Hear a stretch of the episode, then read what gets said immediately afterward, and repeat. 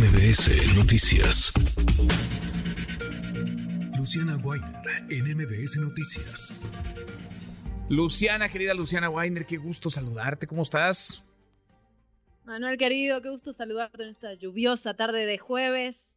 Un saludo a ti al auditorio. Muy lluviosa, sí. Se cayó el cielo, se sigue cayendo en algunas partes del país. Y lo que no deja de ocurrir también, Luciana, son estas eh, protestas de trabajadores, de personal del sistema de salud en el país en general, pero particularmente en la Ciudad de México. Parece que nos hemos acostumbrado a tenerlos como parte del paisaje urbano en nuestra ciudad, a médicos, a enfermeras, a personal de la salud protestando en las calles. No debería de ser así. En efecto, varias manifestaciones en las últimas semanas, Manuel, y la verdad es que el conflicto es bastante profundo y bastante complicado. Yo, digamos, primero me gustaría, me gustaría pensar que después de la pandemia deberíamos haber cambiado la forma en la que vemos al personal de salud, ¿no? Ah, platicando con una de, las doctoras me decía, en algún momento fuimos héroes y ahora parece que ni siquiera nos quieren dar las condiciones básicas de trabajo. El conflicto está relacionado con la basificación de algunos trabajadores de la salud y, este, y esta transición que están haciendo hacia el IMSS Bienestar. No están en contra de la transición, pero sí que se haga de la forma correcta y que se salden las cuentas pendientes con la Secretaría de Salud Capitalina. Sin duda. Escuchamos tu trabajo, Luciana, y seguimos platicando. Claro que sí. En días recientes, trabajadores gubernamentales del sector salud han llevado a cabo bloqueos viales en protesta para mejorar sus condiciones de trabajo. La anestesióloga María Belén Benítez, representante del Hospital General Enrique Cabrera y parte del movimiento Galeano Salud Independiente, nos explica parte de sus demandas que el inicio de las, de las manifestaciones no fue por la transición a IMSS Bienestar, sino porque se estaban basificando compañeros con menor antigüedad y tenían mayores salarios a los nuestros. Entonces esto es una cuenta que debería de saldar Secretaría de Salud, no IMSS Bienestar. Aquí hay que apuntar muy importante que el movimiento en general no está en contra de la transición hacia IMSS Bienestar, pero sí necesita saldar cuentas con la Secretaría de Salud, sobre todo por antigüedad y labor durante la pandemia.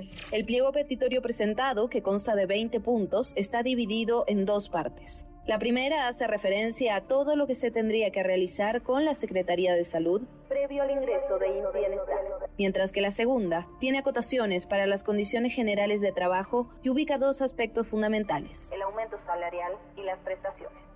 La pandemia nos rebasó a todos. Tal vez no es culpa total del gobierno, estoy de acuerdo. Todos, a todos en todos los países se nos rebasó. Pero un día fuimos nosotros héroes, Luciana. Y ahorita, con este movimiento, nos mandan a encapsular con granaderos. Una de las banderas rojas más evidentes para las y los trabajadores de este sistema es la promesa pública de homologación y basificación federal inmediata para las cerca de 40.000 personas que ingresarán a IMSS Bienestar. Gobierno promete la homologación. Sin embargo, nuestros compañeros basificados y afiliados al sindicato no se les va a tocar ninguna de sus prestaciones. Ellos van a pasar íntegros con su salario aumentado, con sus prestaciones y van a pasar así al IMSS Bienestar, mientras nosotros vamos a tener una contratación nueva. Le pregunté a la doctora Oliva durante la entrevista, durante la junta del 28, si estas basificaciones federales iban a tener el equivalente de prestaciones y salario que un compañero basificado de salud, porque entonces sí estaríamos hablando de una homologación. La respuesta fue no. Para los trabajadores que llevan más de una década de labor, las condiciones que les brindan son injustas. Estamos cansados de ser el estandarte de una institución que no se hace cargo de nosotros como trabajador. No somos delincuentes. Hoy qué somos, te repito, la vocación de nosotros no justifica la explotación a las que estamos sometidos. Necesitamos insumos y atención de calidad para la población urgente. Yo soy Luciana Weiner y esto es Código MBS.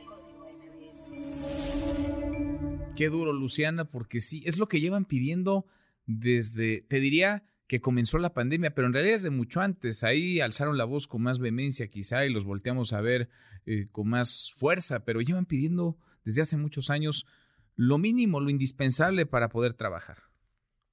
En efecto, y con esta transición corren el riesgo de que si no se homologan en efecto las condiciones laborales, pues ya van a quedar con un saldo atrasado, digamos, al entrar al IMSS Bienestar. Estamos hablando de médicos y médicas con 15 años de labor que han estado enfrente de la pandemia y que quizás están cobrando menos salario, teniendo menos prestaciones que compañeros que entraron hace dos, tres, cuatro años. Entonces están pidiendo lo básico, como bien dices, de una de un sector que es tan importante, Manuel, en una crisis coyuntural. El presupuesto federal para la salud en los primeros cuatro meses del año se gastó 10% menos que el año anterior. estamos viendo condiciones realmente preocupantes en los trabajadores y obviamente en la atención a la población, porque está relacionado. Totalmente. Y ahora resulta que son los malos de la película, ¿no? Que alguien los quiere hacer pasar por malos de la película cuando han salvado un montón de vidas. Querida Luciana, qué gusto escucharte. Como siempre, Manuel, qué gusto, el gusto es todo mío. Muchas gracias. Muy, Bonita tarde. Muy buenas tardes.